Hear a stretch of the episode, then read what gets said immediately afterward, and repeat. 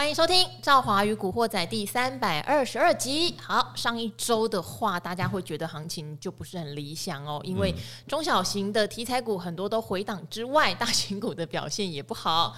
哎，夯不啷当指数哈，大家一直在看会不会过万六，过不了哦，一下子就回到，其实今天一度有看到一万五千五百多点哦。嗯，好，就是已经有回到这个，大概这样跌也有大概四百多点的点数。嗯看起来四百多点，也许你会觉得不算是太多，但是如果是中小型股回档的话，有些就已经回的蛮深了。加上台积电，说实话，就是法说会后。就没有什么表现了。即使市场上对他的评价真的是有点多空论战，但我觉得两大分析师，一个陆行之，一个陈振华的评论真的是蛮蛮、嗯、犀利的哦。然后我有看到，我有看到。对，然后我也到陆行之的他的那个官方粉丝团去看了一下，他有继续有申论他的一些想法。哦，有兴趣的人还是可以去看一下。那当然，陈振华事后有澄清，他说对。台积电这样的发言觉得失望，并不代表对它的获利悲观。其实这个我也有跟大家分享过哈，获利稍微比去年衰退不是什么大不了的事情，正常到不行哈，正常到不得了。但是可能呃那些非常资深的半导体分析师都会希望它比较是一个前瞻式，提早能够理解整个景气的状况，而不是等到做不到再来调降。就是这个比较是一些不是那么怎么讲一流厂商的做法吧，他们比较会有这种情怀。其实股市里面常常会有一些情怀哈，我们等一下就来聊一下一些情怀。那为什么今天要聊这个情怀呢？因为说实话，最近的行情是真的有点转弱，这个大家可能要稍微提防一下。好，首先先来欢迎我们今天的来宾哦，权证小哥。嗨，大家好。好，你的声音为什么有一种可爱的 气？好好好，那小哥，我们等一下可能会来聊一下一个议题，是就是。因为您是短的嘛，短的，short。好，嗯、那到底为什么会选择要当短的，对不对？嗯，做长为什么不做长的？这个我们等一下来聊一下，谁适合这么做，对不对？对。但是在这之前，好，这两天可能盘面上我觉得比较有趣的议题就是碳权。碳权哈，因为有一些非常非常老牌的股票，我真的不相信说碳权这个什么交易所一上路，他们就会大发特发，但也连连涨停哈。例如华指，嗯，连三锁，很厉害呢。以前股市有一个传闻，华指涨停，行情结束。对，对，但是这个传闻在二零二一年有被破掉哈，是因为当时华指有涨停好几，有一直涨。对，那但是因为整个行情是超热的大多头，资金大多头，库存大多头嘛，所以华指涨停，行情结束这个。事情在二零二一年并没有真正的出现，这样。好，现在又来了连三涨，他诉求就是有碳权交易，大家都知道他在呃中国大陆有很多的树林嘛，哦，哦。然后像农林，农林。以前啊，以前我曾经待过万宝投顾哈，前老板朱承志，我要引用他一个话，他就讲说这个地哈资产股分很多种，嗯，有一种你走路就可以到。哎，也有一种你开车就可以到，嗯，有一种你要搭直升机才能看到。农林就是 农林就是最后一种。哦，原来这样子哦。他觉得这种资产股就比较怎么讲，没有那么精华啦。我那时候常常被他逗得哈哈大笑，虽然他私底下还蛮凶的，而且他讲话也很幽默这样子。哦，好，原来农林的土地是在这边。就是很多山呐、啊、林地呀、啊，这样子。哎、欸，那那市指算是哪一种？应该是骑摩托车可以到吧？对，哦逛夜市可以看到，对不对？对，哦，好。所以到底这个碳权交易的这些股票啊，哈，又是老干新知，对，因为储能也很多啊，东元啊、华城也是这样的概念啊，对不对？嗯、呃，小哥如果看筹码或者看题材，你觉得它到底涨得有没有道理，或者是真的就是一个短线题材而已？嗯、呃，我们先从农林来看哦，那农林呢，在礼拜五的时候，呃，那个 PTT 上面就有在讨论了，哇，啊，因为礼拜五呢，这个农林涨停板嘛，对，然后呢没锁住。嗯，没收掉哈，然后它没锁住呢，从高点二十六点二五，哇，一下子杀到盘中最低点，还杀到二十四块，所以盘中它一下子杀了两块二啊，这几乎杀了一根，大概杀一块十趴这样子。好，那农林为什么杀这么多哈？其实我们从筹码来看，呃，农林呢在前一天呢，呃，前一天它有所涨停，哦，可是它所涨停的时候啊，那一天是主力大卖。那一天那个筹码软体结出来是主力大卖，可是主力大卖所涨停，对，哎呦，哎，主力大卖怎么还能锁涨停？主力大卖所涨停，涨停谁锁？涨停是元大士林锁的。哦，我还以为是散户跑去锁，没有没有，是散户没没这能力啊。这涨停呢是元大士林锁的，嗯，哦，元大士林锁了一千四百张，是。然后呢，这个它锁涨停的时候，我们有看到有出量啊，哦，那国票台南呢卖了一千零一十四张，群益金鼎卖了一千张，元大向上卖了九百八十六张，嗯，所以加一加，这个前三大主力卖的张数。就比元大士林买的张数还多，所以这个是主力倒给主力吗？对，就是波段主力倒给隔日冲主力。哦，波段主力倒给隔日冲主力，可是隔日冲主力没有意识到盘中有这么多人在这边报到吗？他意识到他有两种情形，第一个就是继续锁嘛，看能不能锁到一点半，锁到他们能够放弃，或者是锁到他诶放弃为止，锁到他们就就是或者是说锁住了之后，隔天再来想办法。对，哦，然后。元大士林呢，他就一直锁。不过呢，在前一天呐，哦，在，前一天，他到最后并没有锁住，好可怜的感觉，没有守住哦，而且是很接近涨停板，因为那天涨停板是二三点九五，他在收盘是二三点九，已经不错了啦，已经至少差一档了。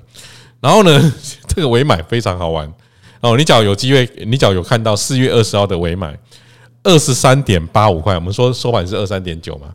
二三点八五块，尾买挂了一万张，二三点八挂了九九五九，二三点七五挂了九九五一，二三点七挂了九九四九，二三点六挂了九九二七，也就是说，尾买五档，每一档全部都挂了九千九百张以上，这就是隔冲主义在呛虾。嗯，我的是被打右开的对啊，我等你把右开被冻掉哎哈，冻你这给小。啊，这样好吗？我的意思是有点意气用事了吧？这个从我们做短线的角度来看，我说哇靠，不晓得你明天你要怎么出货？嗯啊，哦，就我想说明天隔天农历应该很刺激啊，因为隔日冲通常只要吃了很大量的货之后，那隔天的走势通常都会蛮差的，因为因为你想看啊，波段卖的他隔天开高继续卖嘛，那隔冲买的隔天开高，隔冲也要卖啊。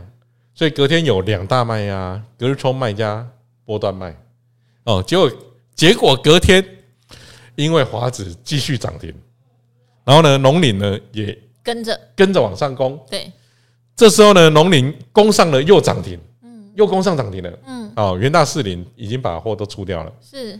元大士林也出掉了，所以元大士林他好歹是全身而退呢。对，元大士林全身而退，然后元大士林全身而退，他的兄弟啊叫做凯基台北，他们两个彼此有私交了哈。凯台北进进场所，凯台北呢这个盘中是买了两万一千张，哇，两万一千张，买了两万一千张，好，然后呢它在涨停板的位置哦，嗯，涨停板位置。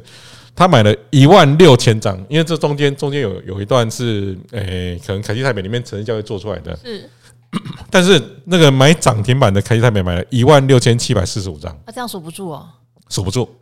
啊？为什么守不住？又谁？又谁？又谁？啊？我们来看一下啊，在隔天呢，这四月二十一号，国票台中卖了三千五百张，可是才三千五百张，人家锁一万多张哎，元大士林卖了一千四百张，嗯。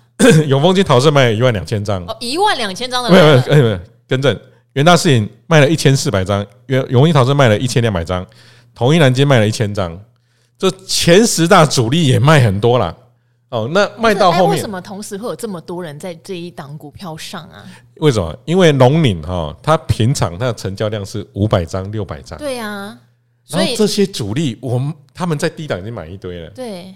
我买这么多，我平常我要到货，我怎么到？哦，好不容易看到了一天的量到了七万张，对，那趁这时候到啊。OK，哎，五百张变七万张，这个倍数是多少？但是也代表他们也熬了一段时间在等。对对，他们在等啊，等这个题材发酵，一发酵就到货啊。然后呢，凯基台北呢，盘中一看锁不住了，对，啊，因为他锁了一万六千张嘛，他看锁不住。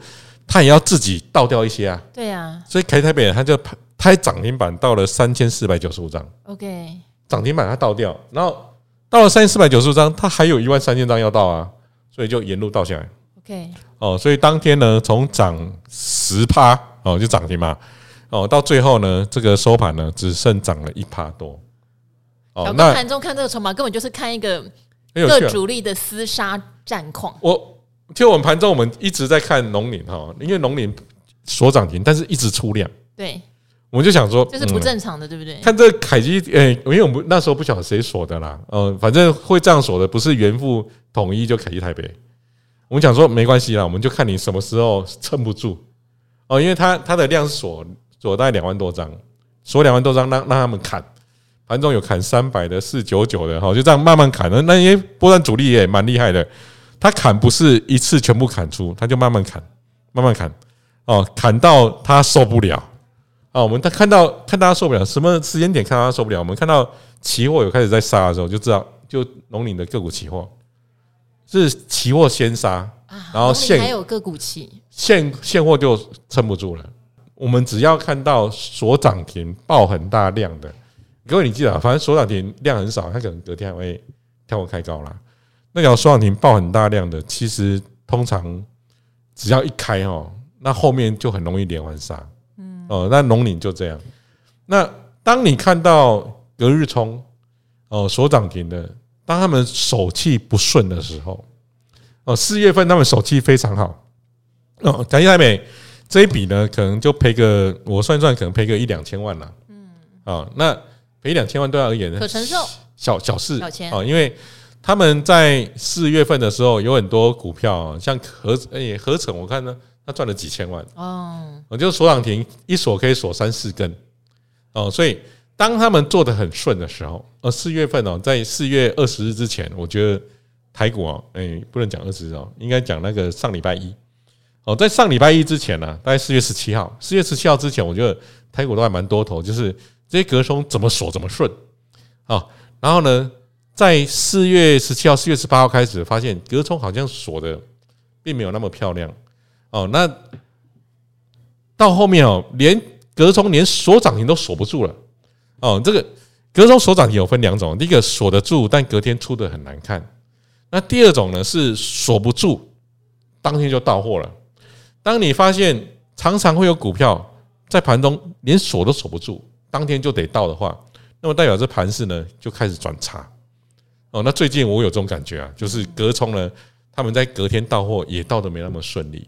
然后呢，它的盘中锁涨停也锁的有点差。还有一档股票很很好玩，叫华电网。华电网哦，华电网呢？哦，华电网是学长姐的公司，怎么了？哎，这很好玩。哎，你看一下华电网四月二十号锁涨停。你有没有想问什么？我来问问。要开玩笑的，怎么样？从筹码四月二十号锁涨停，二七点九五是锁涨停哦。然后那天发生什么事情？其实那天锁的非常漂亮，是锁的很漂亮哦。华电网不是一天涨停一天跌停吗？对，记得有发生这个事情。它就一天涨停一天跌停，它那天那天锁得很漂亮。你在一点半，你完全都觉得说这档股票应该明天跳开高了。那有一堆人呐，有一堆人他的交易策略是这样，他看到锁的很漂亮了，他就去挂盘后。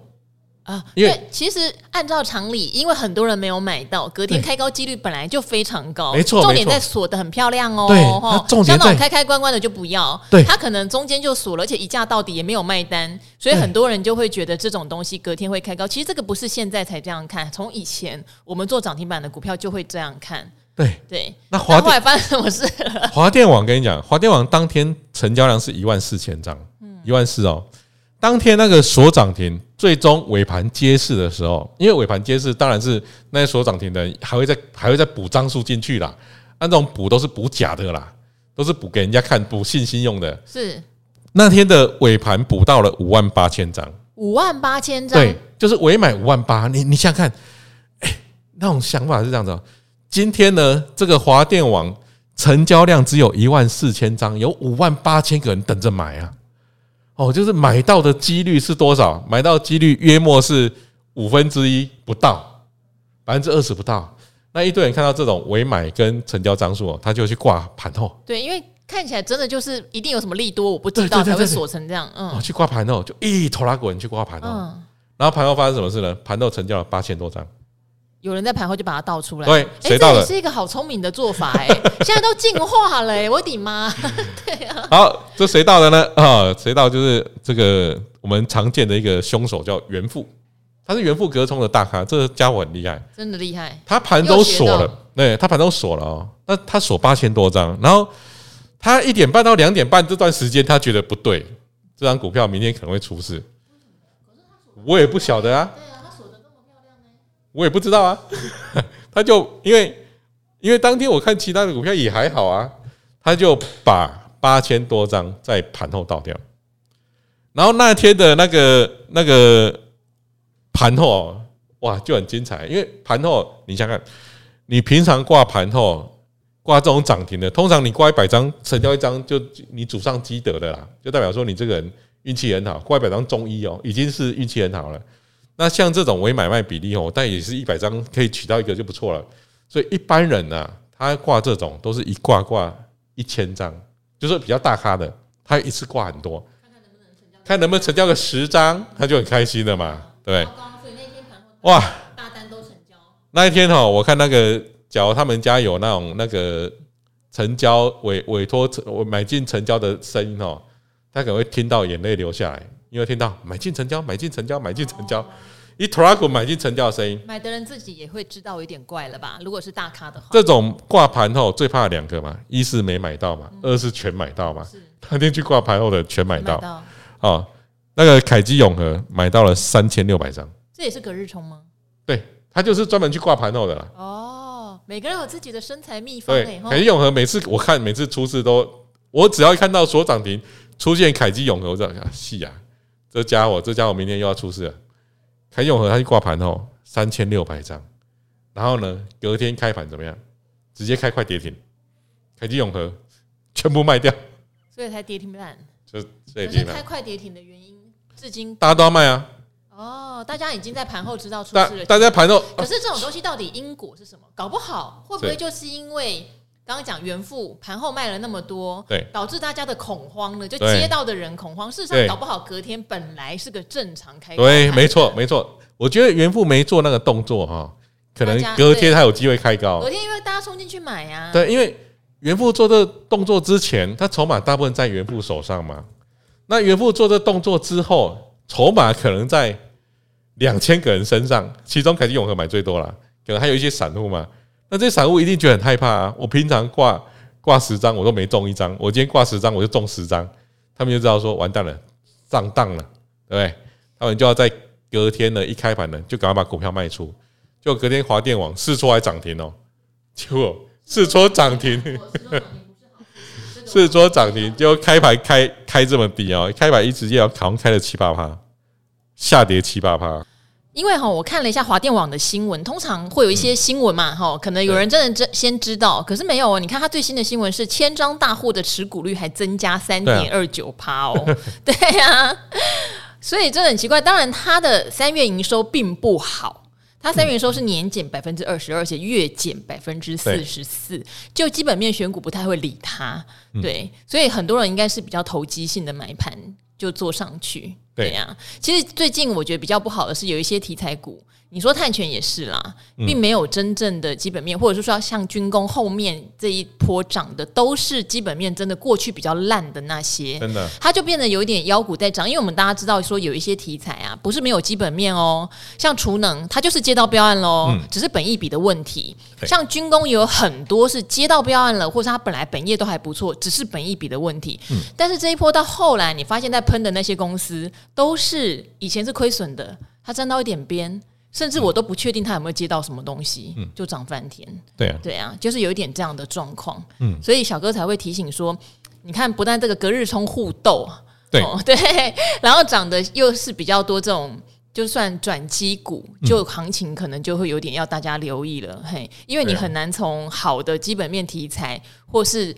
呃，比较明确的梦想题材去挑股，例如说小哥今天晚上会上理财达人秀，他也有挑到一些股票，但看来都是转机的味道比较浓。嘿，那如果大家今天是一个属于比较保守型的，或是比较踏实型的投资人，对最近的行情，我是觉得要比较提高警觉一点点。对，因为我我尽量找低档的啦，因为我觉得现在高档的哦都蛮恐怖的。嗯嗯，可能一下回档就很深了。啊，低档至少躺在那里。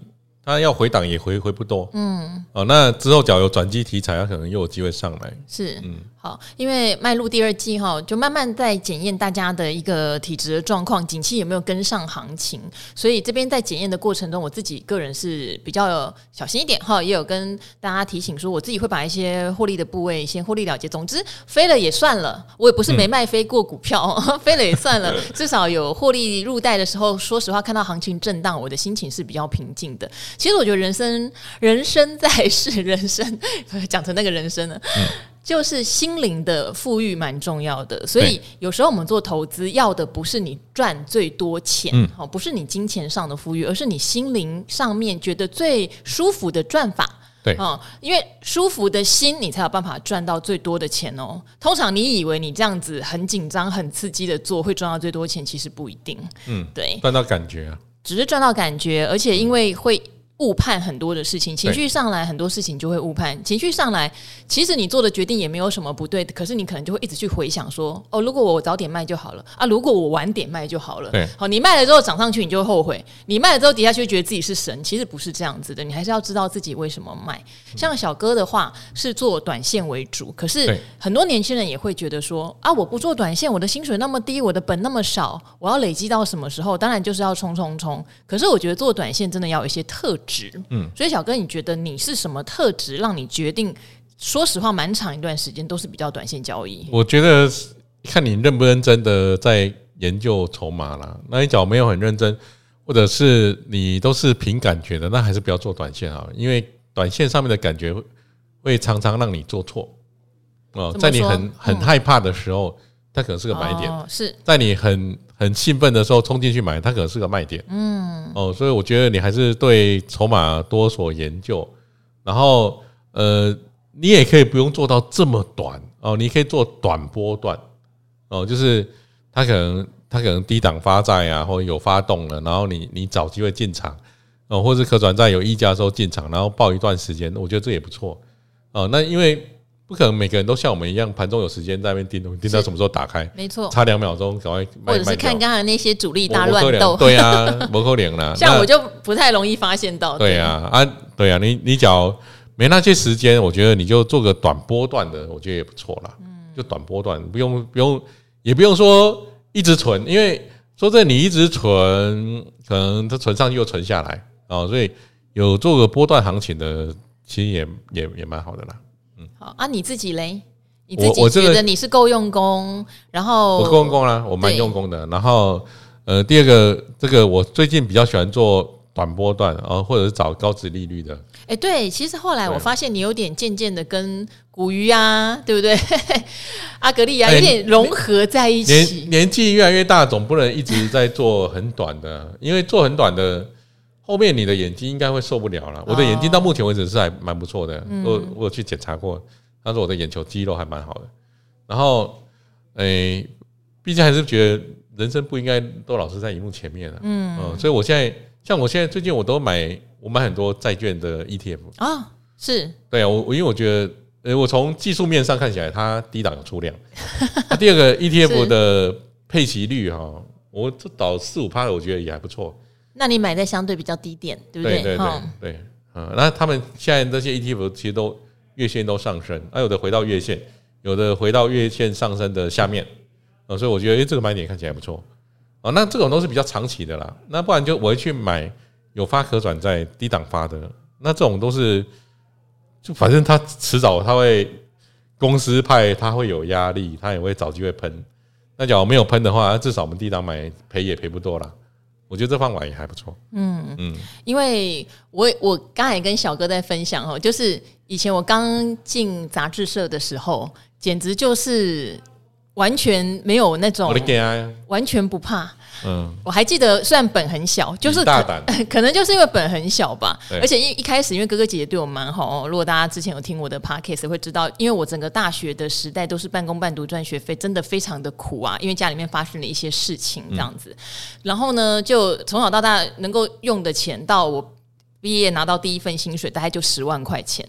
对，那这个十万块钱，后来哥哥姐姐们就希望我能够做股票。我那时候也觉得，好像听他们讲，就是做股票才能快一点。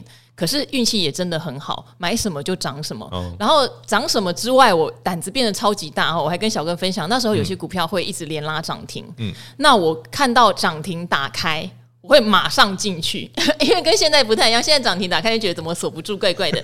当时涨停打开你就说：“哎、欸、哎、欸，好不容易有机会上车啦！”然后就赶快进去买。可是买了之后，通常就是赚个两根、三根停板是绝对有，然后赚到之后就立刻走，无所谓，再去换下一档题材。我还记得那时候桌上还没有放 notebook，还有放单机看股票的。那我的自选股在某一天全部都是红块块，几乎全部。然后我们总经理进来还跟大家讲说：“你们看看，赵华这个才刚毕业一两年的都可以买到这样的股票，你们在干嘛？” 哦，然后开布林烟上轨就是买。我后来想想，也真的是很大胆，因为当时有很多的公司只是题材，真的就只是题材，一点基本面都没有。它可能已经涨了一倍两倍，我还进去摸它，最后百分之五十再出来，嗯、真的超级夸张。我现在想想都觉得超级夸张。可是呢，胆子真的就越来越小，就跟小哥讲的。而且现在整个股市的状况跟以前有点不一样。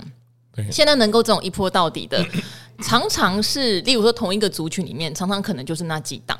以前是整个族群有时候在喷，像我那时候跑 AC 设计，搞超多的，就是因为整个族群都在喷，而且像小哥刚刚讲的一样，今天可能华指涨停，隔天农林涨停，农林后来的涨幅可能不逊于华指，或者就是只差那开始的一两根。当时好多股票是这种状况。哦，你做 IC 设，你做电源管理 IC 是不是？哦，老大涨了，没关系，老二会涨，老二会涨，那老三、老四、老五、老六。全部都跟着涨，管他的，而且涨幅可能不相上下，嗯，所以当时就这样子，超夸张的，对，太厉害了。可是现在想想，就梦一场，就觉得说，哦，我那时候可能就是新手运。所以也不会怕。现在我可是蛮爱惜生命的，而且现在这个真的太冲了。现在的股性跟那时候也都不一样。对，那因为这后来就发现说，哎，现在股性已经整个不是那样的状态了。然后加上小哥讲的，包括我们年纪越大越保守，就反而有很多我会觉得做稳定投资会比较好。对，好，这个嗯，分享给大家啦。然后就是你要做什么样的投资类型，也许也会跟你的年纪有关系。可是你。如果说你今天这样冲，你都不会怕。像我当年那个很勇，嗯、我觉得那就是一个运。哎，那时候就是可以这样子，而且因为你选对了，你选对之后，你就会越来越有自信，觉得说你选 A 也这样，选 B 也那样。当然，当然后来有一些被烫到，例如说零九年，我还是觉得那个空方的态势在持续，所以复苏的时候我被嘎到。嗯，那时候就开始就变比较小心。还有欧债风暴的时候大跌嘛，对，那时候我也开始觉得比较小心，而且那时候是有国家要破产，你才会意识到说。这个世界上有国家要破产这个事情，有债还不出来这个问题。嗯，这个世界的经济已经又跟以前不太一样了。嗯，对。然后二零零八之后有 QE，QE 它会造成很多东西的判断跟以前又不太一样。对对，所以后来我就真的是跟小哥讲的一样，就是。会 mix 有一小部分做短波段，但是大多数其实我个人是做比较中长波段的。嗯，对啊，这边也分享给大家，就是呃，有时候我会比较啰嗦，比如说今年这样涨上来，我中间就时不时会提醒大家，这是不是你自己觉得舒服的交易方式？对，这是不是你觉得交易起来你不会害怕的题材？嗯、那像不管是军工或生技哈，或是像储能，嗯、我自己个人都还是会去选我确定它有 EPS 的公司，嗯，即使它不是最标的。哦，那最近当然回档的比较明显一点，我会觉得可能今年 EPS 比较确定的还是会在呃，就是刚刚讲的储能上面，因为他们这三家都有接到标案嘛，也是本一笔的问题，所以还是要注意本一笔下修。还有生技股哈，嗯，有很多生技股其实今年的获利表现都是蛮不错的，嗯，大家可以留意生技的部分。呃，我会避开新药，因为我没有办法判断 EPS，除非他已经拿到药证，而且确定今年或明年可以上市。哦，拿到份额的话会比较好一点。但是学名药、原料药，甚至像上次我记得有一位朋友问四一一一的寄生做那个洗肾液的，他们的获利其实都还不错哟。哈，嗯，上次那个朋友说他股价为什么还没有涨？是不是我有没注意到的地方？也是小哥来，我就开玩笑说，嗯、其实你只是注意到它没涨，其他的部分你都分析的蛮不错的。今天今天涨了快八趴。对，其实它。的获利状况是真的不错，所以他会还你的嘛，对不对？哈，所以你当你他没涨，别人在涨，你觉得怎么搞的？那你就想想他是不是被落后、被低估啊？你反而要对他有信心啊！哈，好，那这边的话有一个问可成，我觉得刚好小哥来，大家都知道小哥很长期在存可成。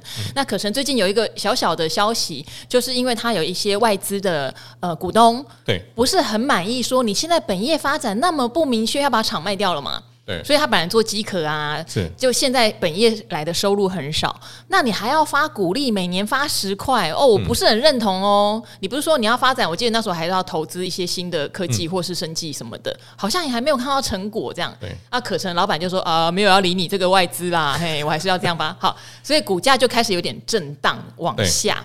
那他们明明就有实施库藏股。甚至那库藏股，我记得价钱也在一百八附近。嗯，怎么这次实施好像就没有激励股价的效果？所以这边有一位叫做灯红酒绿，他就说哦，虽然没有跟到最标的储能跟军工，但是有在电源管理 IC 上面吃到一些甜头。想请教哈，去年八月一直抱着的可成哈，因为他有听到可成满手现金嘛，美国升息啊，美元走强啊，所以感觉可成会有汇兑收益。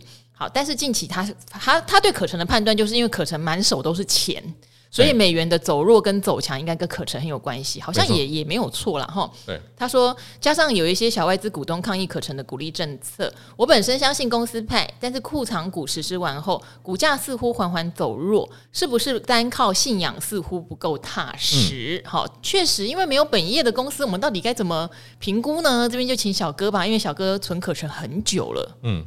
嗯，我觉得你你还是要看一下它的股价净值比啦。股价净值比到今天哈，它又来到了零点八以下，零点七八。然后它现在那么多现金，那老板老板他决定配十块，不配多一点，他可能想说他至少有钱，他去哪边都是大爷啊。对，他去哪边要要看什么公司，大家都想说这满手现金的来，当然是把他当为大爷一样哦。所以老板。有他的想法啦，哦，那我目前我们就筹码来看，筹码它从库藏股实施结束之后就开始跌，呃，这种这种形态我们常见了，就是因为库藏股有库藏股的支撑买盘嘛，那没有库藏股支撑买盘，那就慢慢的缓跌缓跌缓跌缓跌，啊，那跌到后面跌破库藏股这个均价，那我觉得老板可能后面可能还会有一些动作吧，嗯，我是这么觉得啦。哦，因为毕竟公司也买很多了，台湾人也买很多了哦。然后呢，呃，不知道什么时候股价会涨，因为存嘛，就是一直放。然后那放的时候能不能忍受呢？就是要看你对殖利率能不能忍受嘛。哦，你你股票放久，看殖利率能不能忍受啊？殖利率一百八配十块，我是觉得还不错了。去年八月就报，所以去年八月应该还没有一百八吧？去年八月我看一下。去年八月应该，呃，也差不多呢。哦，也差不多一百八啊，还是赚到赚到股息，嗯，赚到出息。他他到现在大概就赚到出息这样，嗯，好就这样了。所以那就是，对，赚五趴。其实你说信仰哈，也会有那么一点，因为我没有办法从他的获利状况来帮忙做分析。对，但是小哥从股价净值比，股价净值比也是一种基本面的分析哈。我们常常讲，因为可成满手现金，所以它的净值是真的。真的，这个净值是真的是古鱼都认证过的哦，哈，古鱼都认证过的，它是最有价值的净值，还不是厂房哦，对，是现金。现金。好，那这个东西到底大家在评估股价的时候有没有一定的参考依据呢？我只能说，因为你没有 EPS。也不能说它没有 EPS 啊，没有以前那么好的 EPS，确实评估起来会有点困难，对。但是净值确实也是低到某种程度之后，股价是不容易下去，也是真的哈。嗯、那它有没有一点信仰的成分？我觉得也是有，因为就看你要不要相信一家公司它满手现金。以前有一家 IC 设计公司非常老牌，现在好像大家可能也不见得有听过。我还记得一件事，就是他们的董事长就出来开了几家新的 IC 设计公司。嗯，好，那几家现在也也是有点资深了啦。那我就很好奇，因为那时候我跑 IC 设计嘛，我就去问说，那我能不能去拜访那个最老牌的那一家？嗯、结果后来那些新的就跟我说，不用啦，不用啦，那家公司里面的人都在养老。我说养老，他说对，他们就有一些很基本的产品线，他们不求每年赚多少，可能就赚几毛哦，赚一块哦，也不会更多了。可是这样的钱可以让大家在里面奋斗了二十几年，要退休的人养老，因为老板觉得当年他们是呃很早期就开始就是做的嘛。那如果你愿意从一而终，一直在公司打拼，我也不要你那么辛苦。对，那你也不用开发什么特别有力气的新产品，有力气的年轻人就去外面再成立公司，老板去投就好了。那这一家公司就是能营运，有现金流进来，发给大家养老。哎，我那时候觉得好不可思议哦。当然，我后来就再也不会买这家公司了。可是，就是有些公司的理念是这样子耶。我不是说可成事哦，只是说很多公司的价值是很有意思的啦。哦。对，好，蛮好玩的，蛮好玩的啦。然后他分出去的公司有一家，后来在去年也涨了，呃，前年也涨到很三百多块钱，哈，就这样哈，大家点到此为止。那养老的公司有涨吗？我查一下，因为我实在太久没有看太，没没注意它了。好，养老的公司呢，现在是不到十块，不到十块，好，我们可以养老就好了啦。嗯，而且这故事我听很久了啦，这故事这故事也是，因为我我跑一次就是很早，就是我。很早的线路之一啦，对对对对对，哦、了解了。好，所以股市的故事真的很多哈。嗯，可能如果是这两年才加入的人，真的听我们讲这些，会觉得天方夜谭。对，哦，蛮好玩的。好，那今天哈，很谢谢小哥啊。好，呃，也希望大家在这个题材股，可能就是要注意一下哈。呃，我们常有一句话是像啊，像小哥也常讲，如果你今天下档空间有限，你至少不会那么担心哈。嗯、对我来说，就是如果你今天有 EPS 跟股利在底的时候，至少你不会这么担心。嗯，那如果您是在最近才追高的，会建议你守比较短的均线，确实也是一种让你心情可能比较好的方式哈。对我听小哥讲，我是觉得，如果你今天是要做短线交易的人，你的纪律真的要非常清楚。因为我看过很多人，他是股票涨上去追高，他觉得他可以做一个短波，嗯、可是，一回档他根本就不卖，回档变纯股，就变成申报，对，就变成申申套，对，那这样就不是说做一个短线交易的精髓。对啊，短线交易就不管你盈亏，你该走就是要走。嗯，好，那今天非常谢谢小哥啦，我们的古惑仔就先到这边了，跟大家说拜拜喽，拜拜，拜拜。